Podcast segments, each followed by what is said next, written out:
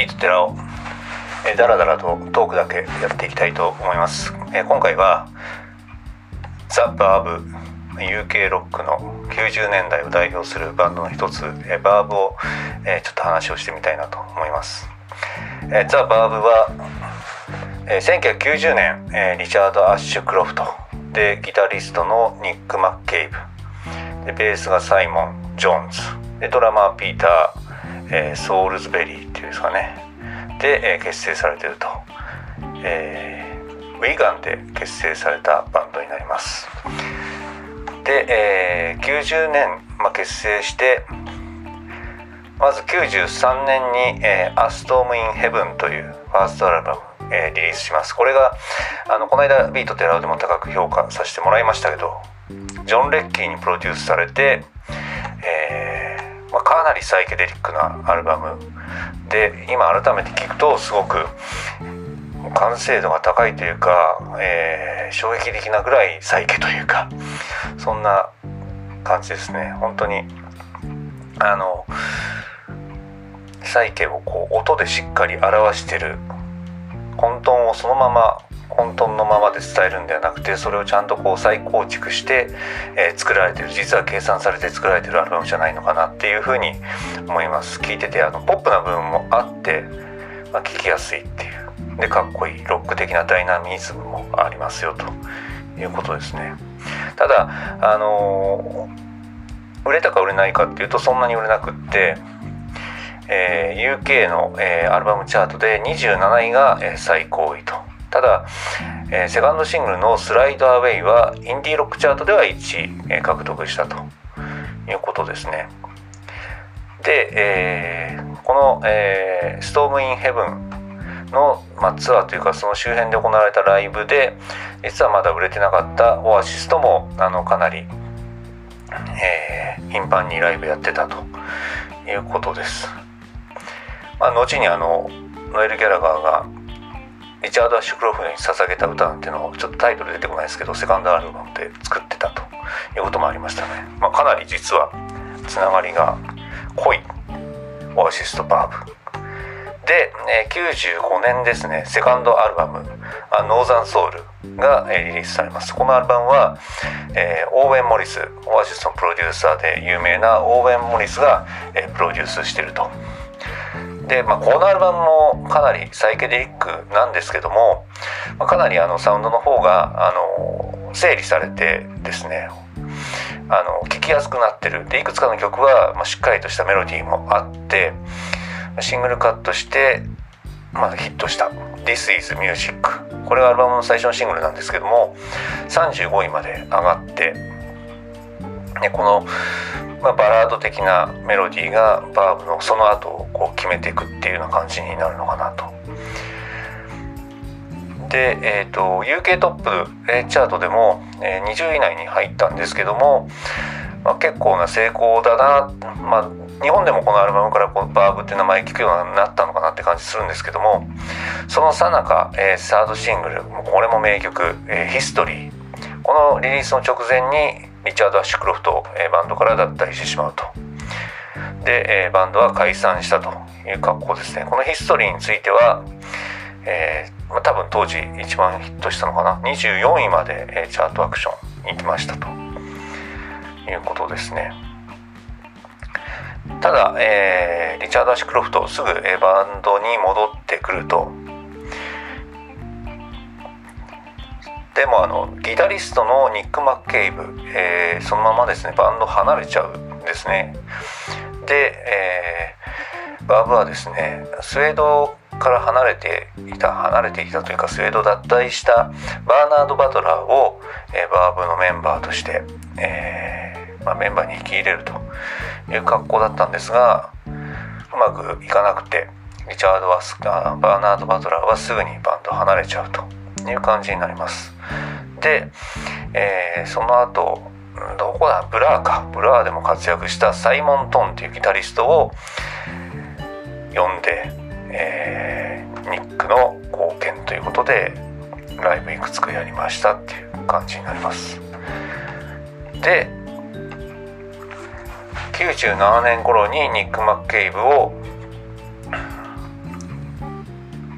まあ、呼び戻してサイモン・トンと一緒に多分やってたんですかねこの時。アーバンヒムズを作ります。名作アーバンヒムズ。バンドにとっては3枚目の作品。これはもうビタースイートシンフォニー最初のシングルから UK チャートで2位を獲得して、まあ、この曲初めて聴いた時っていうのは本当にすげえなと思いましたね。もうかっこいい。なんだこれっていう。であのビデオクリップ、まあ、最近あんまりもう話題になってないですけど衝撃的でリチャード・アッシュクロフトがひたすら歩いてあの人がいてもぶつかっていくみたいな当時こういろんなところで真似する人がいて街はもうぶつかり合うみたいな ことにはならなかったですけどでもそれぐらいインパクトがあった、えー、ミュージックビデオだったですね。で、えーまあ、このアルバムは本当に、えー、売れに売れてですねまああのバンドを代表するというよりはもう90年代の、えー、UK ロックを代表する一枚なったんじゃないかなと思います。ビタースイートシンフォニーも本当にヒットして、まあ、最優秀ミュージックビデオを撮ったりとか、えー、してましたね、えー、ブリットアワードなんかも確か獲ったのかな？獲りましたね。 Bitter Sweet Symphony は British Single of the Year。英国 Video of the Year。まあこれノミネート。でアルバムの方は British Album of the Year。これを獲ってるということですね。はい。ということで、まあ、当時みんな聴いてたアルバムじゃないかなと UK ロック好きじゃなくても割とこのバーブのアルバムは聴いてたと思います。それぐらいバカ売れした日本でもみんな聴いてた作品ですね。ただこのあのー、ビタースウィートシンフォニーはローリング・ストーンズの「ザ・ラスト・タイム」をサンプルしていて、えー、裁判になったそうですね訴訟アラン・クレインが、えー、多分訴訟をしたと。で作詞作曲のクレジットと使用料をまあ譲渡したっていう格好で、まあ、和解というか裁判の方が奪った、まあ、負けたってことですねバーブの方が。もったいないですよねこんなすげえいろんなとこでかかる曲なんですけど。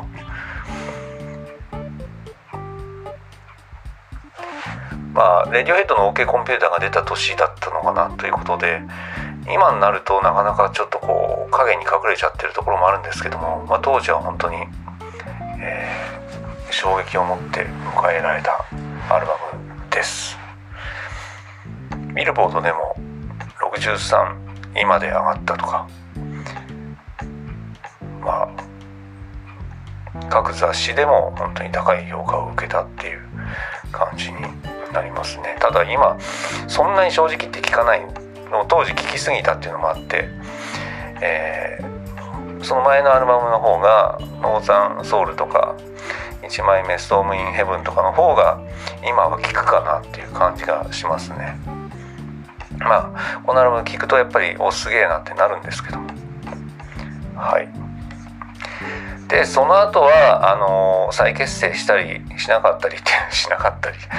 あのまた別れたりみたいなのを繰り返していて2008年に「フォースっていうアルバム。これもあのアーバンヒムズ寄りっていうよりはその前の2枚に近いようなこうサイケデリックなアルバムになっていて、まあ、これはこれで面白かったなえこの時に日本に来ていてサマーソニックであのやったんですけどこのサマソニには行きましたでそこでバーブを見たということで、まあ、ただ全盛期の、えー、ザ・バーブのことは分かんないっていう感じですね。えー、これは2008年ぐらいに再結成してで2009年ぐらいにまた、えー、解散したっていう感じですか。でリチャード・アッシュクロフトはその後も、まあ、ソロでやってますよって感じですね。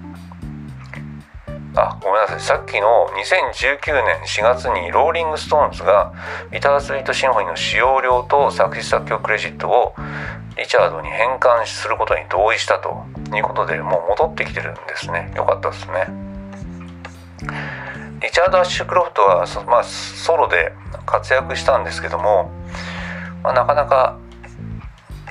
あのファーストアルバムがすごく演歌調の、えー、アルバムでまあ、当時はすごく面白かったですけどまあ、チャートの1位も取ったりとか、まあ、今になって聞こうとはなかなか思わないですね。ただ日本であまり話題になってないけどもチャート上ではかなり実はイギリスで成功していて、えー、2枚目のアルバムが3位、えー、その次が2位そんで3位4位2位ということなんで実はかなりまだ UK では根強く人気を保ってるっていう。なんかもう日本ではあのフジロックにもサマーソニックにも来ないんでもう名前すら上がる機会っていうのはないんですけども実は UK ではガンガンやってるっていうそんな感じですね、まあ、またリチャード・アッシュクロフトのなんていうんですかねこの人の存在自体がサイケデリックそのまた歌声をこうじっくり聴きたいなって思うんですけども、